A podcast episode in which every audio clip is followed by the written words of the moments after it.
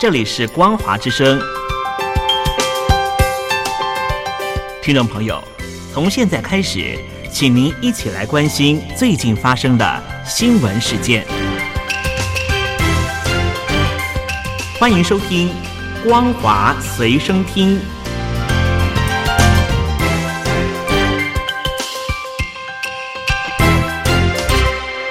听众朋友，大家好，欢迎收听光华随身听，我是黄轩。今天是中华民国一百一十年二月八号，星期一，带大家来关心重要的新闻讯息。中国大陆在去年十二月正式开始接种疫苗以来，迄今施打超过三千一百二十万剂的疫苗，仅次于美国的三千五百万剂。但对有十四亿人口的中国大陆来说，相当于每百人只有施打两剂，不如欧洲每百人施打大约三剂。美国则是每百人施打十剂，更远不及以色列每百人施打将近六十剂。与裁减、旅客隔离和封锁措施不同，中共不强制施打疫苗，即使是医护人员等高风险群体，也可自行决定是否接种。大陆民众更普遍的质疑国产疫苗的安全和保护力。大陆的医护人员也担心自己成为疫苗白老鼠。考量到大陆制的疫苗过去的伪劣丑闻，有些人宁可等待外国制的疫苗上市。中国大陆今年春假留下来上班的员工比以往更多。全球疫情封锁期间，对大陆电子产品和日用品的需求迅速增长。去年最后一季，每个月的出口额呈现两位数的增长。大陆官方因为疫情之故，限制民众春节出行。中共交通运输部预计，今年的春运客流量大约是十一点五亿人次，与二零一九年的三十亿人次形成鲜明的对比。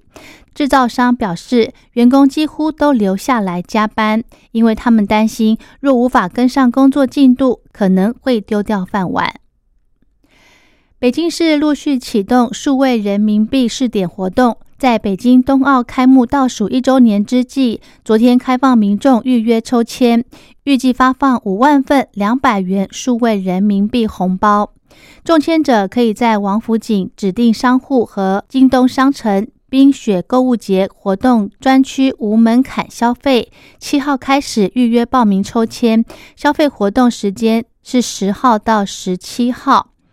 报道指出，数位人民币是由中共发行的数位货币，与纸钞和硬币等价。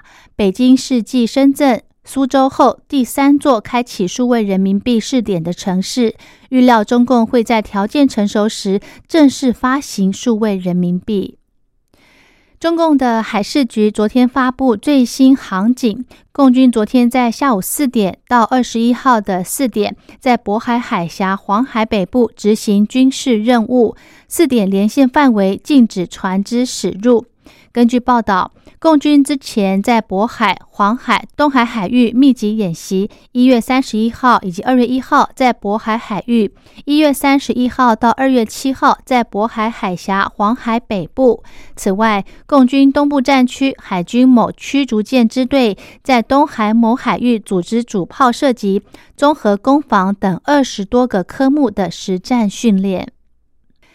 中共在去年秋季学期开始，内蒙古全区民族语言授课学校的小学一年级以及初中一年级已经开始使用语文统编教材。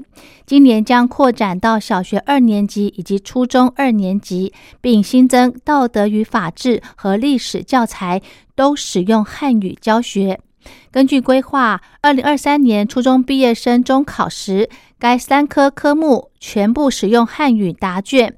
二零二二年秋季学期开始，包括民族语言授课学校的全区所有高中一年级都要全部使用统编思想政治、语文以及历史教材，并以汉语教学。二零二五年高中毕业生高考时，三科全部使用汉语问卷。分析认为，这项教改政策与中共在西藏、新疆的做法相呼应，目的是让少数民族被汉族同化。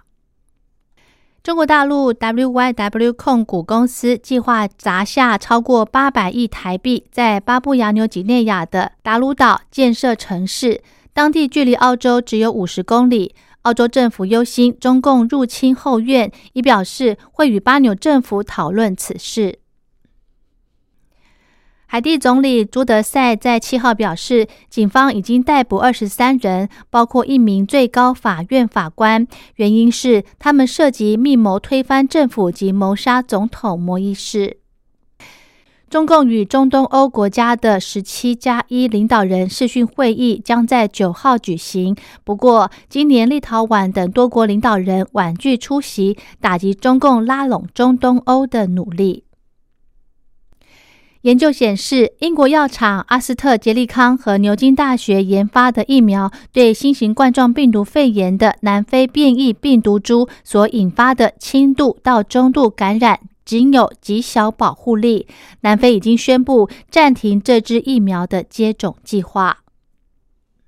面对反政变人士今天呼吁举行更多抗议活动，并要求公务人员停止合作，展开不合作运动。坎培拉当局今天表示，澳籍主播陈雷在中国大陆遭到扣押调查六个月后，已经被正式逮捕，并被控非法向海外提供国家机密罪名。喜马拉雅冰河今年冬季异常消融，导致印度北阿坎德省昨天发生洪暴冲毁水坝，造成至少七人死亡，大约一百七十人失踪。专家认为，这可能是当地气候变迁及全球暖化所造成的。将近两百名旅发缅甸侨胞。以及法国民众今天聚集巴黎市政厅广场，要求军方释放翁山苏基等人，并欲请国际社会出面协助。活动召集人强调，摆脱军政府独裁是民主改革的第一步。中国大陆近期加大对电商平台反垄断，发布平台经济反垄断指南后，中共当局今天对电商平台唯品会开罚人民币三百万元。唯品会一月的时候，因为涉嫌不正当竞争，被立案调查。